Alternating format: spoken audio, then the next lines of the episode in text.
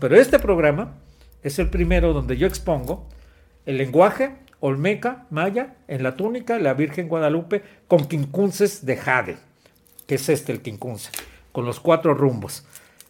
Expongo como primicia la llegada de los olmecas de originaria de los pueblos del mar, de que corrió Ramsés III en el año 1200 años de Cristo y que Sutels en su obra magistral sobre los olmecas dice de, alguna, de algún lugar aparecieron los olmecas en el año 1200 años antes de Cristo.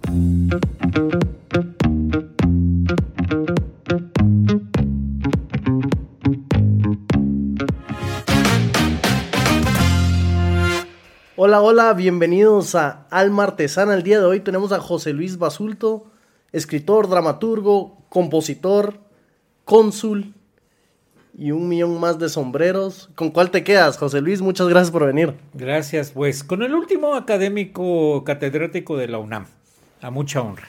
Ah, así, me gusta, veo, veo, por tu, veo por tu chamarra, bastante orgulloso, ¿no? Sí, sí, este año ya este, comencé a dar clases en la UNAM virtuales, obviamente, ¿no? De Derecho y Literatura, Derecho e Inteligencia Artificial, que es otra de las especialidades que tengo, hacer que las máquinas piensen como si fueran seres humanos. Entonces, ya en Estonia, ya están creando un juicio exclusivamente entre robots. Entonces, eso es lo que yo quiero traer a México, porque es muy fácil de hacer, solamente hay que entender la esencia de los algoritmos y podríamos ya tener la justicia impartida por robots. Y, no da miedo eso, que, seamos regidos por algoritmos y no por...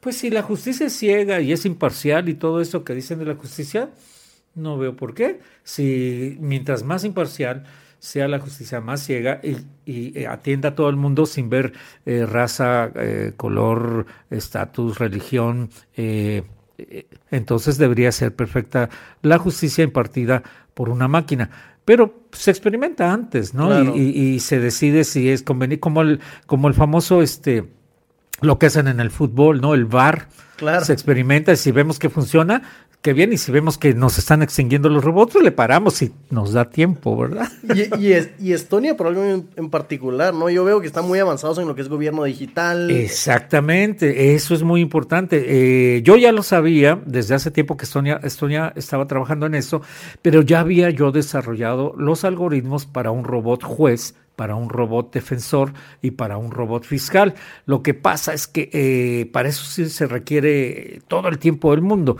y yo no lo tengo, pero tengo desarrollados algoritmos. Si, si alguien me dice, deja todo lo que estás haciendo y ponte a hacer los robots eh, eh, juez, fiscal y, este, y abogado, sí los puedo hacer. ¿Por qué? Porque tengo el conocimiento.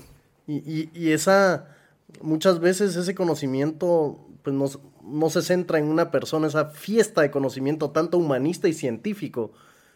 ¿Cómo manejas eso? ¿O de dónde salió ese lado científico? La materia, la materia es derecho e inteligencia artificial, ¿verdad? O comunicaciones y, nuevas tecnologías. Derecho y nuevas tecnologías.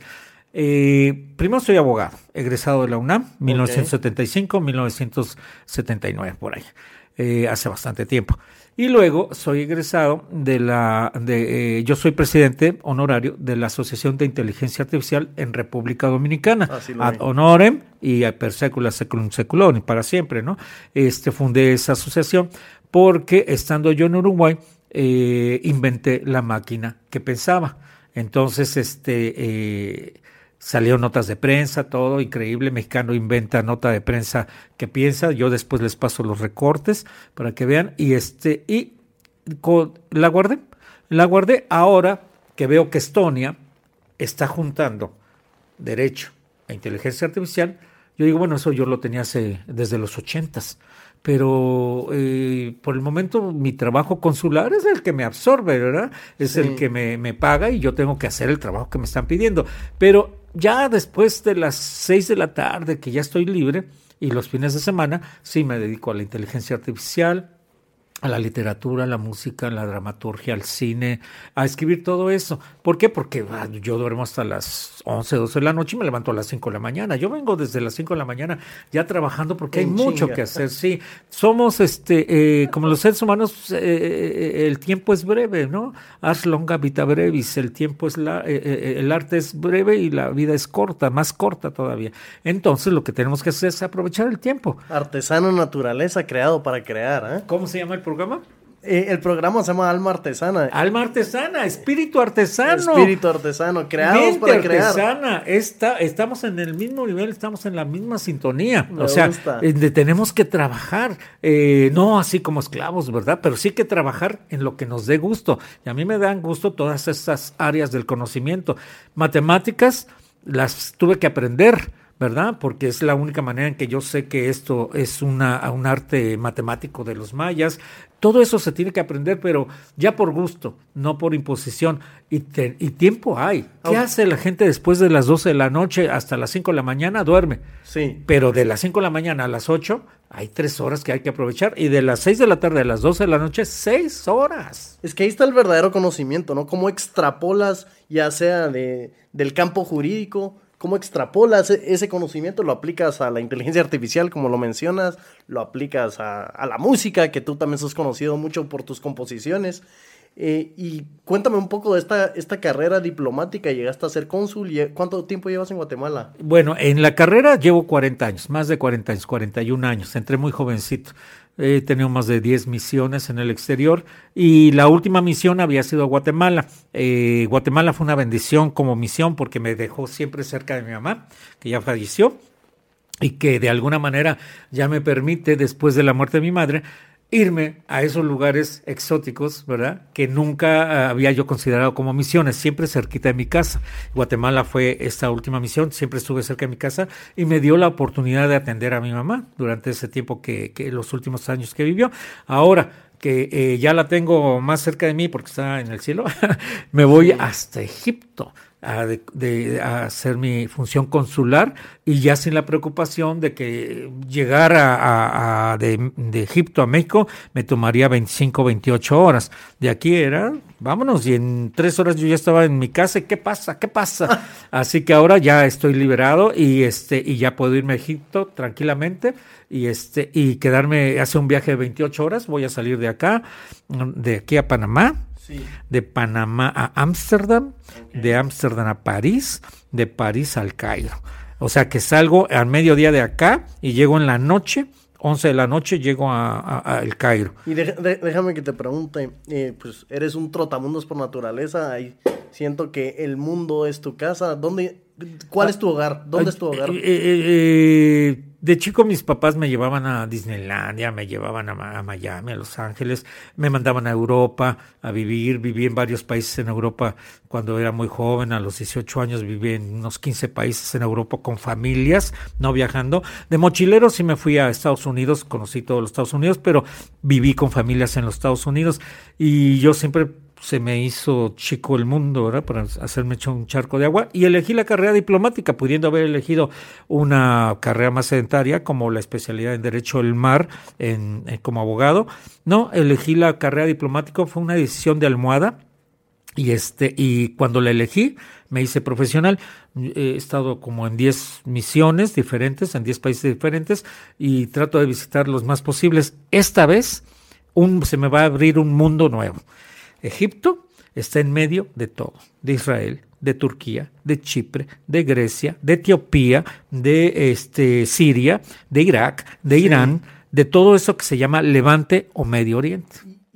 ¿Dónde estás en casa? ¿El mundo es tu casa? ¿Dónde es tu casa? Bueno, yo vivo en Morelos, ¿no? Este, algunos amigos, amigos, amigos guatemaltecos ya han estado en mi casa en Morelos, saben que soy de ahí, y este, pero también tengo una casa en la Ciudad de México.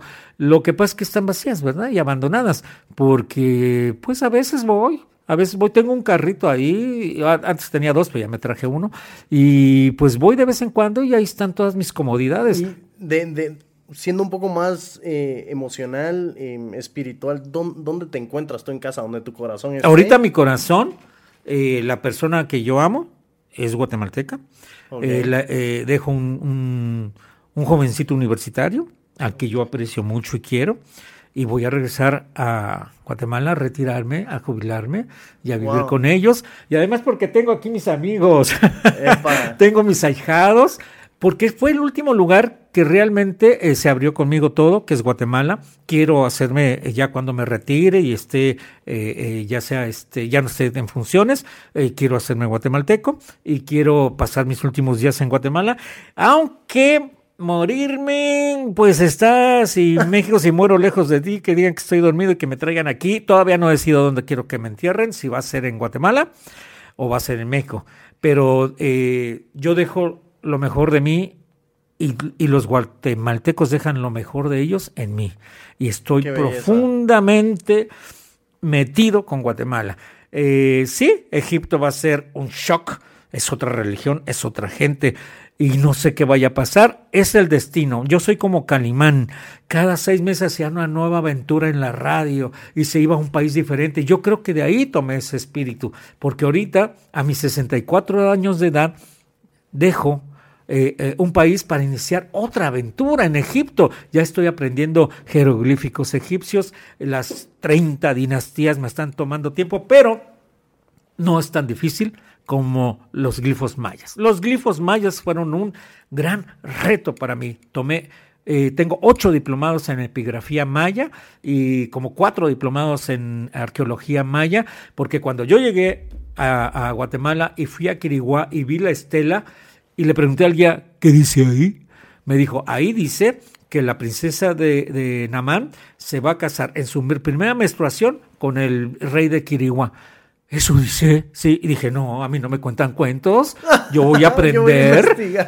y me metí a la Universidad Marroquín, de donde soy egresado, y de ahí me fui a dar clases y conferencias a la Universidad de San Carlos, oh, que, eh, porque los estudiantes de la Universidad de San Carlos, ahí tengo mi mejor estudiante, Amílcar, que es un eh, pueblo original quiché, que me hizo el ABAC de un metro de alto para que yo dé mis conferencias, un pueblo original quiché, ¿sí? que fue extraordinariamente hábil para hacerme el abac en madera de un metro de alto con el cual doy conferencias. Uno. Y aparte, eh, eh, él es quechí, perdón, es quechí.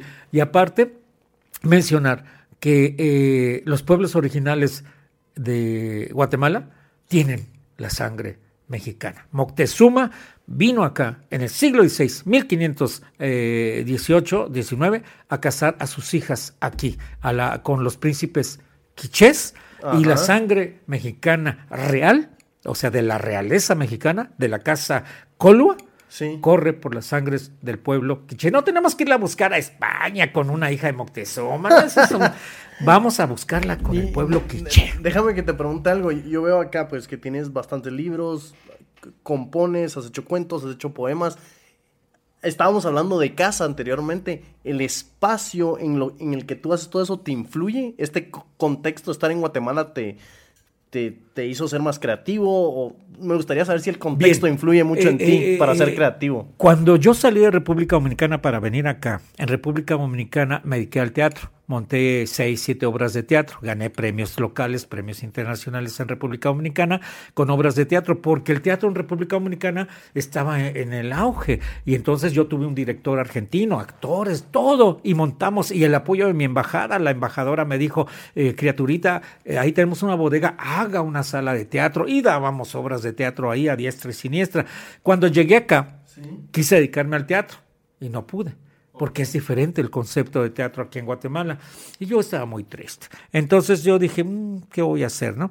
Y de repente en las noches me venían canciones a mi cerebro. A eso de las dos de la mañana despertaba y, y, un buen día allí en el, en el barrio de la Candelaria, en Antigua, se, me llegó una canción al cerebro, salí, el señor que cuidaba, el velador, me dijo, ¿qué pasa con su...? No puede dormir. Sí puedo, pero tengo una canción en la cabeza y no sé qué hacer con ella. no se preocupe, yo aquí tengo una guitarra y ahorita la sacamos. Y de 2 de la mañana a 6 de la mañana a sacar la canción.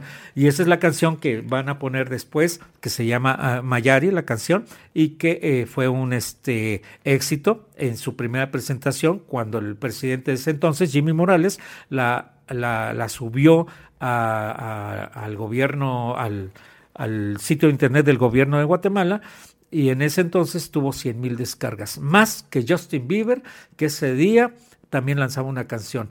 Y, y, lo escuchamos en San Lucas, estaban mis ahijados y yo viendo cómo la gente bajaba, sobre todo los guatemaltecos de Estados Unidos, bajaban la canción Mayari porque representa un encuentro con Guatemala. Todos los paisajes de Guatemala están ahí, tanto en letra, en música, como en fotografía. Y entonces dices, eh, en Dominicana se, se te facilitó hacer el teatro por el contexto. Y aquí la música. Y en Guatemala la música. tengo mis ahijados que son los mejores cantantes de este país. ¿Y, la, y la, creación, ¿Y la creación de tus libros fue en México? Ah, bien, ok, comencemos. Este, mm, si quiere comencemos con, con, este, ¿qué te parece? Sí, este, este libro lo escribí en 2018, ¿sí? Este, cuando una empresa editorial solicitó una novela de amor.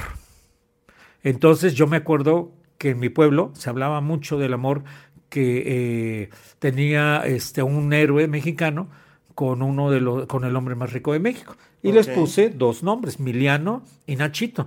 Ellos vivieron un amor muy intenso y cambiaron la revolución.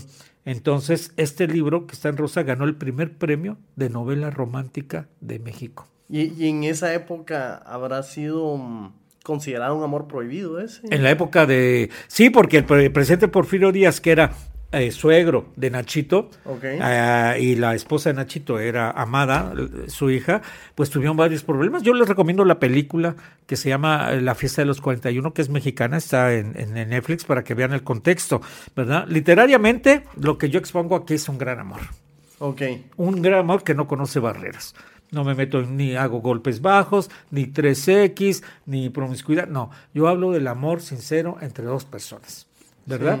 Entonces, este, y, esto fue un viejo amor, porque está basado en una canción. Y esa admiración que hay del uno del otro. Me gustaría leerle algo del libro. Sí. Donde eh, uno de los protagonistas le está hablando al otro sobre esa admiración y esos, pues esas capacidades que tiene uno como hombre buenos puros, beban el mejor coñac y vistan los mejores trajes charros. En esa época eran los gustos eh, eh, de las personas a quienes se les asignaba el género de hombre masculino.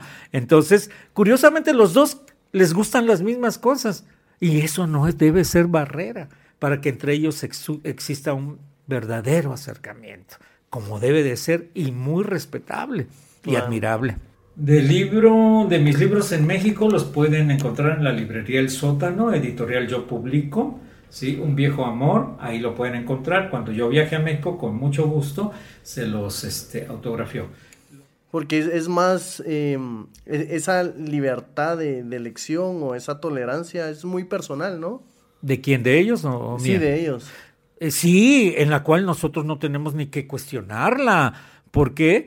Porque de cada quien hace de su vida lo que le plazca, mientras no afecte a terceros. Recuerden las palabras de Benito Juárez, el respeto entre los individuos como entre las naciones, el respeto al derecho ajeno es la paz. No nos metamos en broncas, dejémoslos. Mi primera novela de éxito fue Quiloni, donde yo hablo de la relación entre Moctezuma y Hernán Cortés y cómo nunca hubo guerra, nunca hubo conquista. Lo único que hubo fue un acercamiento entre ellos y ellos decidieron qué hacer con México. Y porque los dos tenían preferencia del mismo género. Claro. Tanto Moctezuma le gustaba su propio género, como a Cortés le gustaba su propio género. Y ellos se entendieron. Entonces, sin violencia, sin conquista, sin nada, ellos decidieron la suerte de México. ¿cómo, ¿Cómo describirías ese amor? ¿Un amor de admiración? ¿Un. Eh, bueno. un amor este incondicional, uno de inspiración, que uno inspiraba al otro. Sí, eh, esto me llegó a mí, o sea, esta es una novela de ficción, me llegó a mí porque el viceministro de Cultura de República Dominicana escribió una novela que se llamaba Al fin del mundo me iré, y él hablaba del acercamiento que hubo entre Cristóbal Colón y Guacanagarix, un cacique de, la isla, allá en República Dominicana, en Haití, y este, y me dijo, José Luis, preséntame el libro, le dije, no, ni loco, yo no presento esa clase de libros, ah, eh, lo que estás diciendo es mentira, y me dice, no, tengo pruebas, viceministro de Cultura, ¿usted tiene pruebas de que Colón le gustaba eso? Sí. Y me manda un fax en ese entonces. Y en el fax me dice, me muestra como República Dominicana es uno de los lugares donde vivió Colón.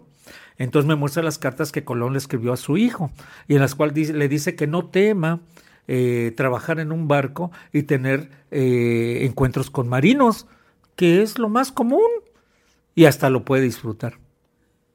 Entonces de ahí eh, fue donde yo me inspiré, porque la embajada me dijo, vaya y presente el libro, pero siempre ponga a México en sus conferencias. Entonces yo dije, ¿a quién pongo? ¿A quién pongo? ¿A quién pongo? Y resulta que Hernán Cortés, Hernán Cortés era uno de ellos, y Moctezuma el otro. ¿Por qué ese famoso grito que se hace en los estadios por lo que nos castigan tanto cuando el portero va a despejar y la FIFA nos quiere castigar? Sí. Los de la FIFA son demasiado ignorantes hasta para dedicarles una palabra. Pero hay que decirle a la FIFA que ya en la época del encuentro que hubo entre eh, estos invasores a México, eh, cuando uno de ellos, que era Hernán Cortés, huyó cobardemente de la Ciudad de México, dejando atrás un grupo de soldados como carnada para él poder salvar la vida, en ese momento nosotros los mexicanos le gritamos su verdad a Hernán Cortés.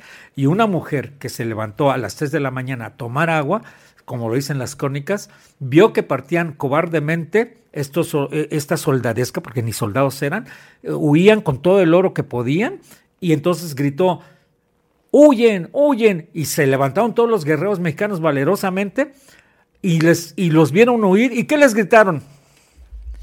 Quiloni, Quiloni.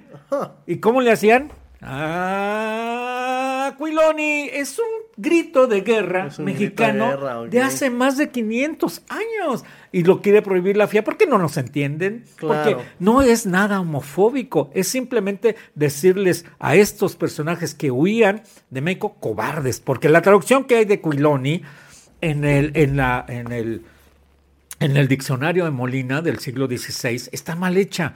Quiloni lo traducen como este PUTO y no es correcto. PUTO es un término eh, eh, de la lengua indoeuropea que significa prostitución de niños y eso no es lo que eh, era significaba Quiloni. Como Molina no entendía casi nada de, de, náhuatl, él lo tradujo como PUTO, lo cual no tiene al indoeuropeo, pero no tiene nada que ver. Entonces, eh, la palabra culone tiene sus propias acepciones. Y, veo, veo de, tus obras, eh, lo cual a mí me gusta rescatar, es este triunfo del amor, este, este, el amor como viene a cuestionar estructuras tradicionales.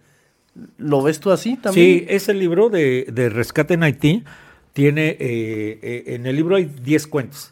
Uno de ellos es este el que salió premiado en México cuando me declararon el mejor escritor de cuentos de México en el año 2000 y se llama El tercer ojo y la cola de mono, que es la relación entre un adulto de 33 años y una menor de 14 años. Entonces yo abordo todos los temas porque tengo la libertad, ¿verdad? Si Nabokov hizo su Lolita, en la cual la Lolita termina eh, mal, eh, la madre se suicida, el seductor es, eh, lo mandan a la cárcel. Yo dije, no, yo voy a hacer una novela inversa. Y entonces, en la, mi novela inversa, el seductor termina bien, la madre termina bien y la niña termina bien.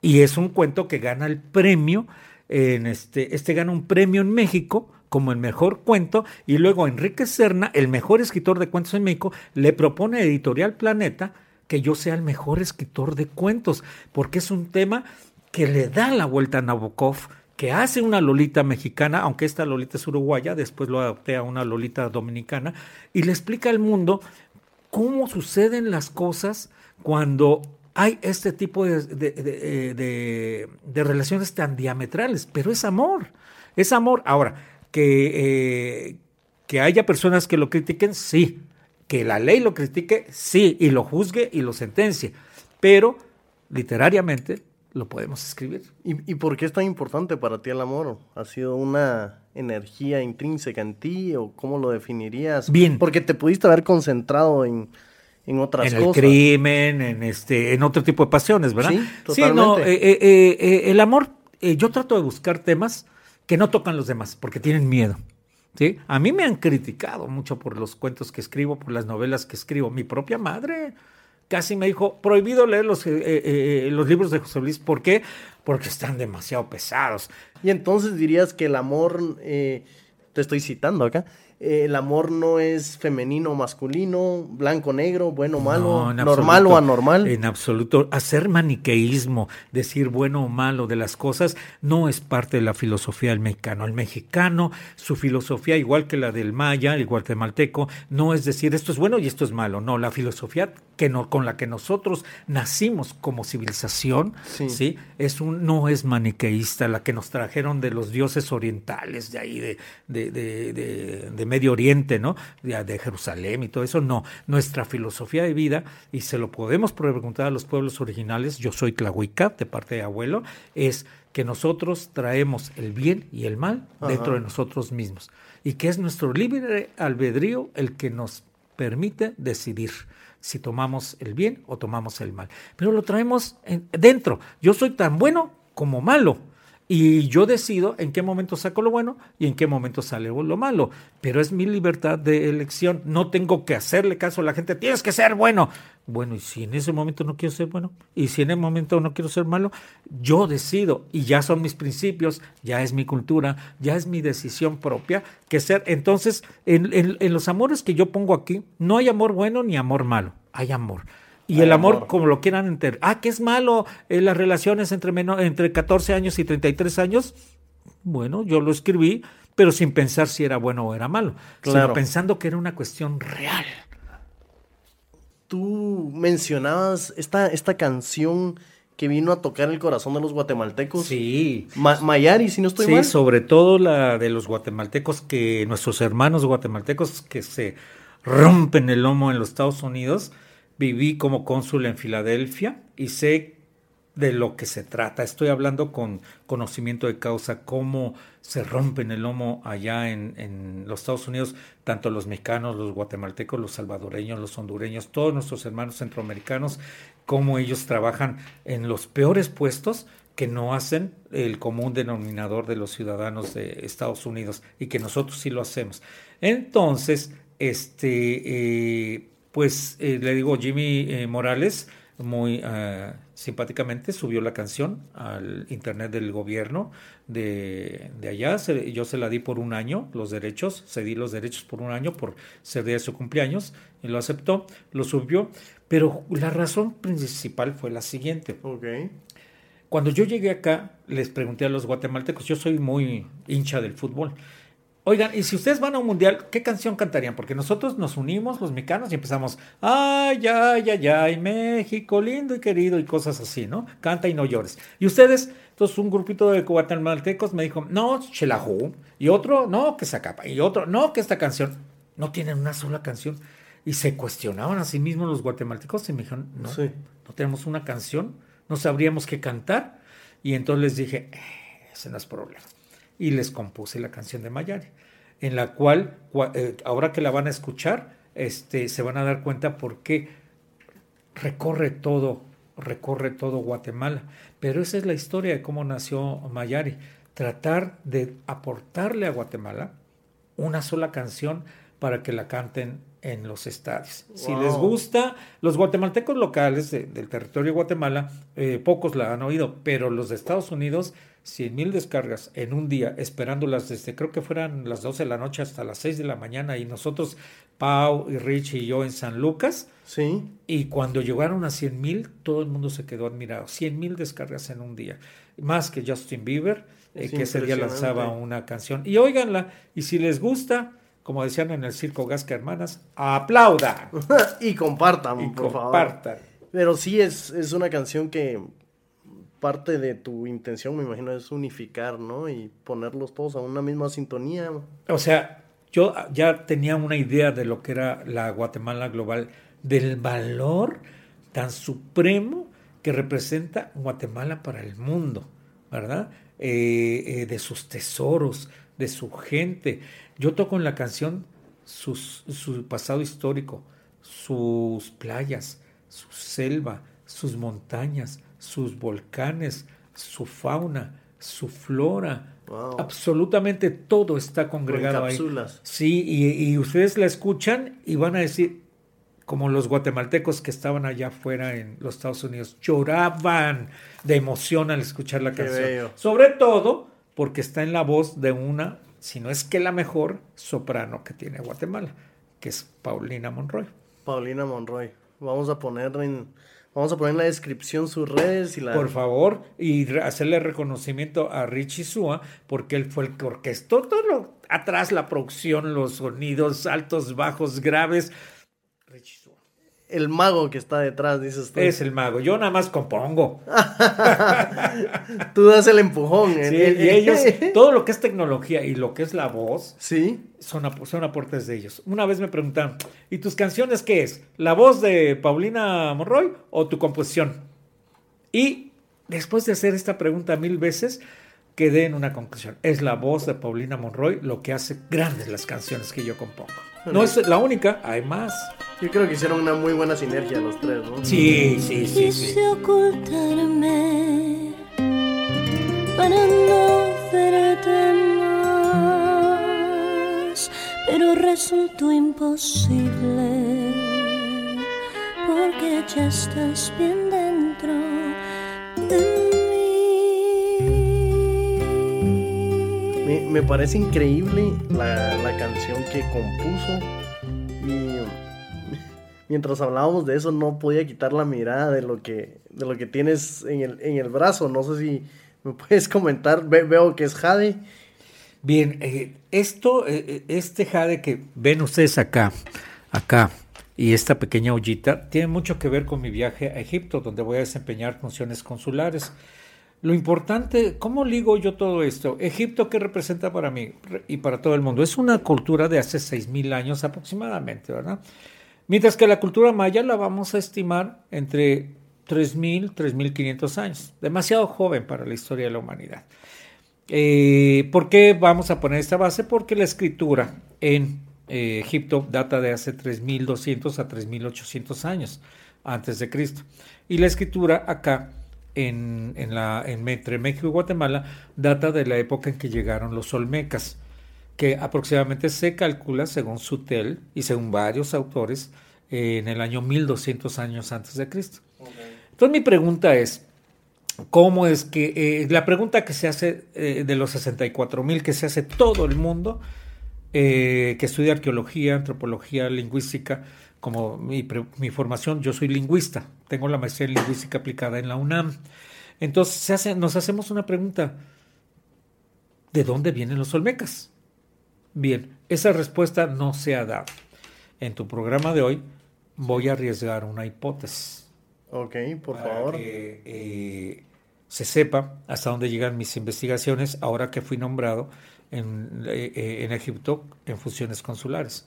La hipótesis que yo tengo, y, y, van a poner en pantalla la imagen porque ya escribí un libro sobre eso, está enfrente de la Embajada de México aquí en Guatemala. Tenemos una gran cabeza una gran cabeza olmeca. Y esa cabeza olmeca, ustedes la pueden ver en 15 minutos, llegan a la zona 10, a la zona 10 y ven la cabeza olmeca. Lo que van a ver en esa cabeza olmeca va a ser lo que yo empecé a, descubrir en esa cabeza olmeca, porque yo me dedico a estudiar olmecas desde hace 30 años. Son un par de colmillos que tienen la frente con un círculo. Y ese par de colmillos y ese círculo se repite según los murales esculpidos por Ramsés III 1200 años antes de Cristo, los vamos a ver en Egipto. Encontraste el vínculo, ¿eh? Sí, ahí están. Los vamos a ver y son increíblemente, a esto se le llaman arquetipos. ¿Qué es un arquetipo? Cosas que coinciden sin necesidad de tener que coincidencia, ¿no? Entonces yo escribo este se llama Egipcios, Olmecas y Pueblos del Mar, porque no es egipcio, ahí están los mismos cuernos y el círculo. ¿Y quiénes son ellos? Los pueblos del mar. Y la historia de los pueblos del mar es la siguiente. En el año 1200, por alguna razón, una confederación de pueblos, que eran los palestes, que actualmente son los palestinos, los cerdeñes, que actualmente son los cerdeños, y los esqueletes, que actualmente son los sicilianos, más los aqueos, más los eh, eh, varios pueblos que venían de, Turquía se unieron para destruir cuatro o cinco civilizaciones milenarias a los hititas, a los cretenses, minoicos, micénicos y este, los destruyeron, los borraron del mapa y se fueron contra Egipto. 1200 años antes de Cristo y van contra Egipto y lo van a destruir. Se unen con los libios, los pelestes, los esqueletes, los cerdeñes y, y- y los aqueos y todos esos pueblos del norte de, de- de Turquía, sur de Turquía, van e invaden Egipto. Pero no se esperaban que Ramsés III tuviera todo el poder. Les gana la batalla A los hombres del mar, a los pueblos del mar, que son esos. Regresemos a la Olmeca. En el año 1200. Pero Ramsés dice, ay, me atacaron. Y como decía Maquiavelo, no dejes a tu enemigo vivo. Arrásalo. Y los empieza a corretear por todo el Mediterráneo. Algunos se quedan en Cerdeña, otros se quedan en Sicilia. Y los demás huyen a través de las columnas de Hércules a donde puedan salvarse. Muchos de ellos, es mi hipótesis, llegan al Golfo de México, o lo que es Tabasco, y reproducen a sus reyes de esa época con los colmillos de jabalí y con el círculo en medio. Y veamos a los hombres del mar y veamos la cabeza olmeca. Y es la hipótesis que arriesgo en este programa y arriesgo mi trabajo también por esto. ¿Por qué? Porque para mí, los hombres del mar, que estos son los cerdeñes, y ve cómo Ramsés III los describe. Sí. Entonces, no, no- Son cuernos de ja- son colmillos de jabalí y el círculo y la cabeza olmeca. no- puede ser que sea una bella histórica coincidencia, ¿no? Ujú. Ahí están los tres. ¿Ven? Entonces, para mí, los olmecas son eh, los cerdeñes. Pueden ser los peletes, los palestinos. Pueden ser los... Y eso es lo que yo llevo a Egipto. Ahora, los olmecas, ¿qué hicieron los olmecas? Eh, estamos hablando del fin de la edad de hierro, el fin de la edad de bronce y el comienzo de la edad de hierro. Entonces me van a decir, me van a decir, es que los olmecas no conocían, no conocían el hierro. No, hay pruebas de que los olmecas manejaban el hierro y yo las tengo. Y están en el Museo de Jade. Eh, eh, ahí tengo una figurita que tiene una hematita, que es hierro, y que uno acerca el rayo solar a la hematita, algodón seco y se prende. O sea, había una función de la hematita del hierro entre los olmecas y hay minas de hierro en Tabasco, en México, que explotaron los olmecas. Y a Egipto también llevas todo, todo este, Sí. jade, esta tecnología maya. Como dije, son 6.000 años que tiene Egipto y nosotros apenas tendremos 2.000 más 1.500, 3.500 años. Sí. Y en esos 3.500 años, hasta el día de hoy, que he estudiado lo- los, los glifos como lingüista egipcios, no he encontrado desde el punto de vista de matemáticas el mismo adelanto que tenían los olmecas y los mayas. Solo en la, en, el- en la lineal B, en la escritura del lineal B de los micénicos, encontré una enorme coincidencia con los olmecas mayas.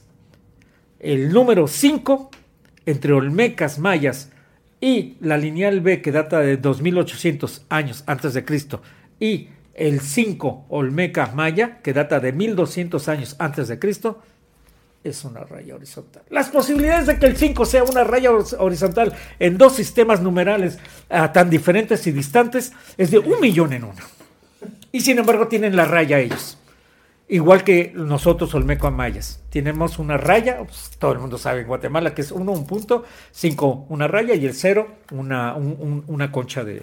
Entonces, coincidencia, no lo creo. No creo que sea una coincidencia que la, que la lineal B eh, micénica sea una raya, el 5, y nosotros acá sea una raya. Yo creo que la trajeron los pueblos del mar y lo más importante es que nosotros desarrollamos las matemáticas y tenemos pruebas de nuestras matemáticas.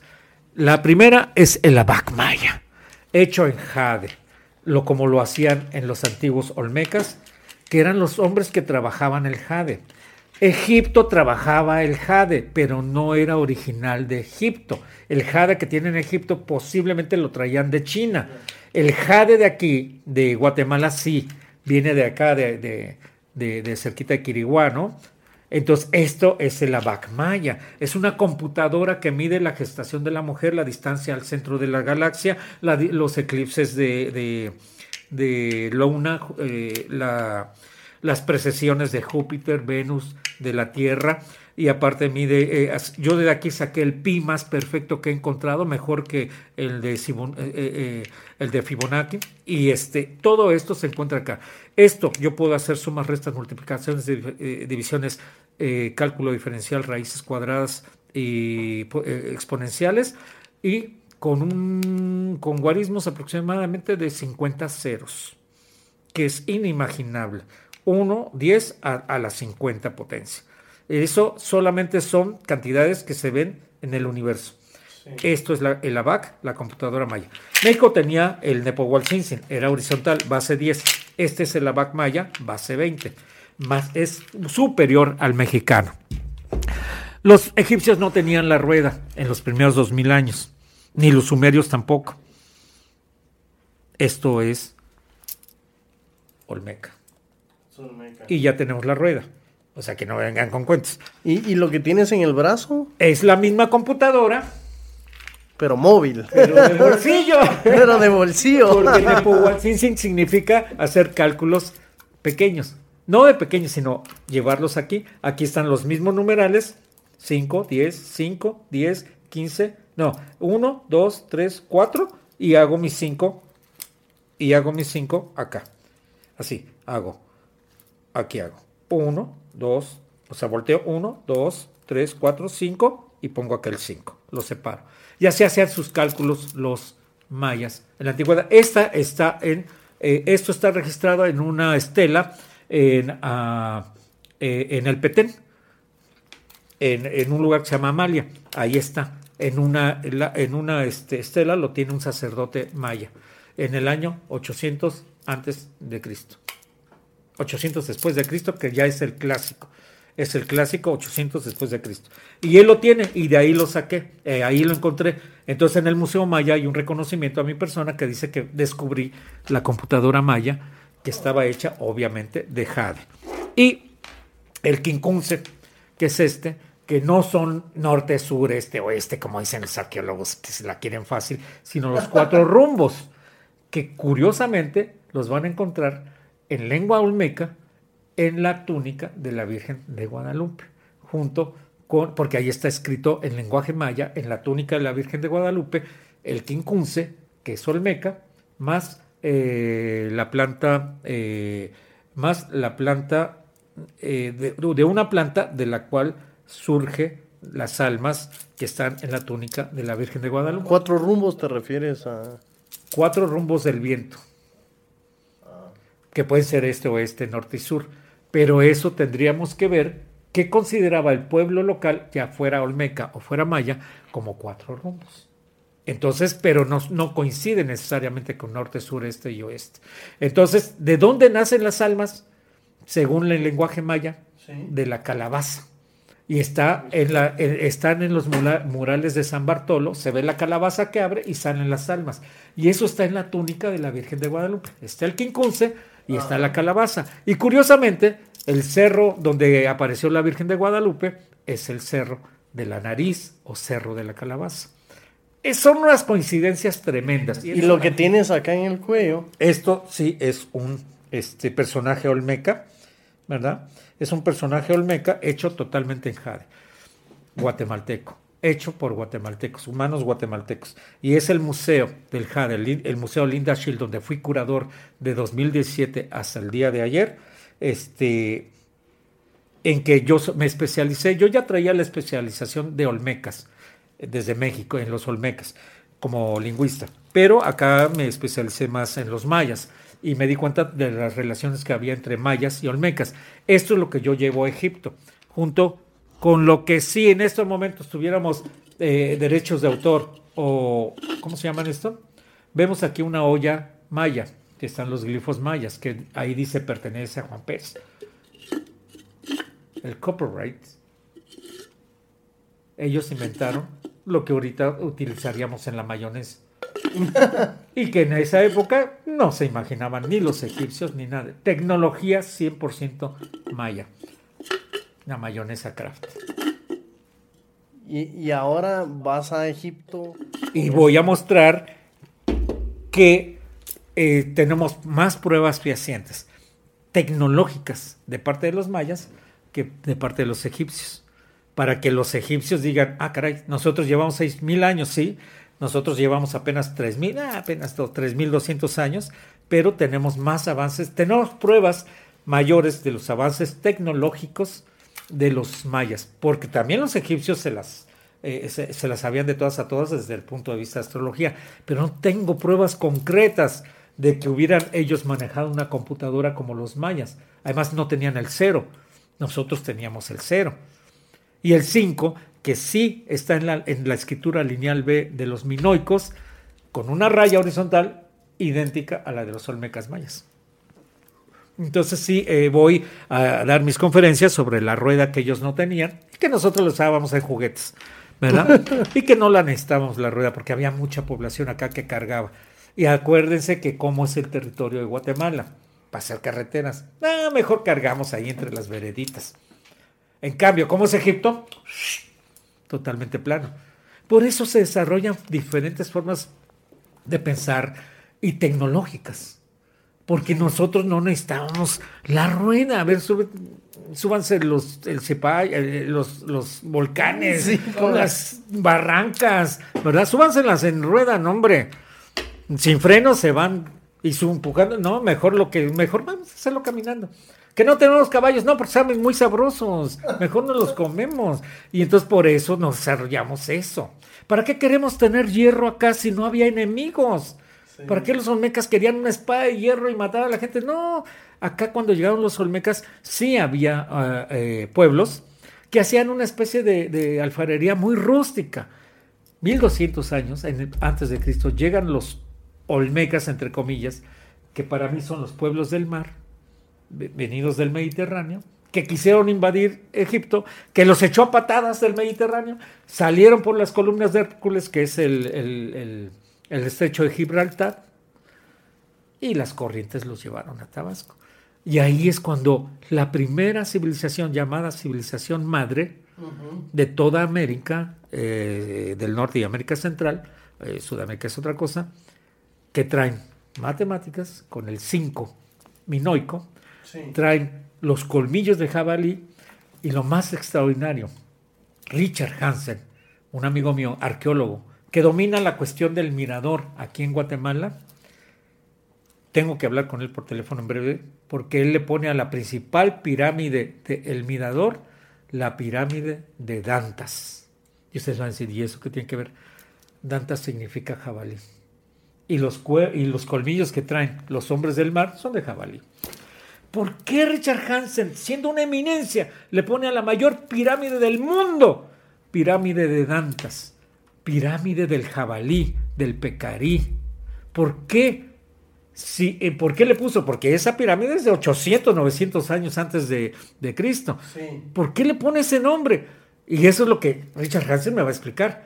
¿Por qué le pone la pirámide del jabalí? Él sabe algo de los hombres del mar que venían con colmillos de jabalí en sus gorros. Él sabe algo, ¿por qué no lo ha escrito? ¿No tiene pruebas? Pues yo las tengo con los, con los olmecas. Entonces juntémonos y presentémonos, pero este programa es el primero donde yo expongo el lenguaje olmeca, maya, en la túnica, la Virgen Guadalupe, con quincunces de jade, que es este el quincunce, con los cuatro rumbos. Expongo como primicia la llegada de los olmecas de originaria de los pueblos del mar, de que corrió Ramsés III en el año 1200 años de Cristo y que Sutels en su obra magistral sobre los Olmecas dice, de, alguna, de algún lugar aparecieron los Olmecas en el año 1200 años antes de Cristo, cuando se hizo esta guerra, que fue considerada por muchos como la primera guerra mundial, porque se unieron muchos pueblos confederados, pelestes palestinos, esqueletes eh, sicilianos, eh, cerdeñes, cerdeños, aqueos, eh, eh, y, otros contra los demás pueblos que eran potencias. Destruyeron a los hititas, destruyeron a los micénicos, destruyeron a, Troya, porque la historia de Homero, eso es pura mentira. Destruyeron Troya, al menos la Troya 5 y 6. Las demás Troyas 7, 8, 9 y las Troyas 4, 3, 2, 1 son otras Troyas. Pero la 5 y 6 fue destruida en el año 1200 años antes de Cristo. Entonces, eh, eh, y dijeron estos pueblos ya que se armaron de valor, a ver, los libios del norte de África, ayúdenos, vámonos contra Egipto, la mayor potencia del mundo. Pero en ese entonces Egipto era lo máximo. Señor cónsul, eh, me gustaría me gustaría primero agradecerle porque tomó este espacio para exponer estas hipótesis, esto, estas nuevas ideas que seguro vienen a hacer una disrupción a, a muchas creencias, libros, historia y lo que pensamos ahora. Eh, podemos aprovechar también este espacio porque yo sé que se va a Egipto después de una carrera en Guatemala. Tal vez quiera aprovechar este espacio para decir algo a Guatemala, a, a esta familia que, que, usted formó aquí. Sí, eh, yo creo que a Egipto se va un corazón chapín. Y con eso me quiero despedir. Que, que muchas gracias. muchas gracias. Eh, queríamos, eh, en este, en este momento, el, el cónsul va en camino al Cairo, en este momento que estamos lanzando este episodio, eh, de parte del equipo de Alma Artesana, y hablo por toda Guatemala, queremos agradecerle al cónsul por todo lo que nos entregó, por como por sus charlas y por su trabajo nos enriqueció a todos. Así que este es una alma artesana charlando con otra alma artesana y a todos ustedes que están allá afuera, por favor síganos en Instagram bajo Alma Artesana GT y en nuestro canal Alma Artesana en YouTube. Hasta la próxima. Gracias.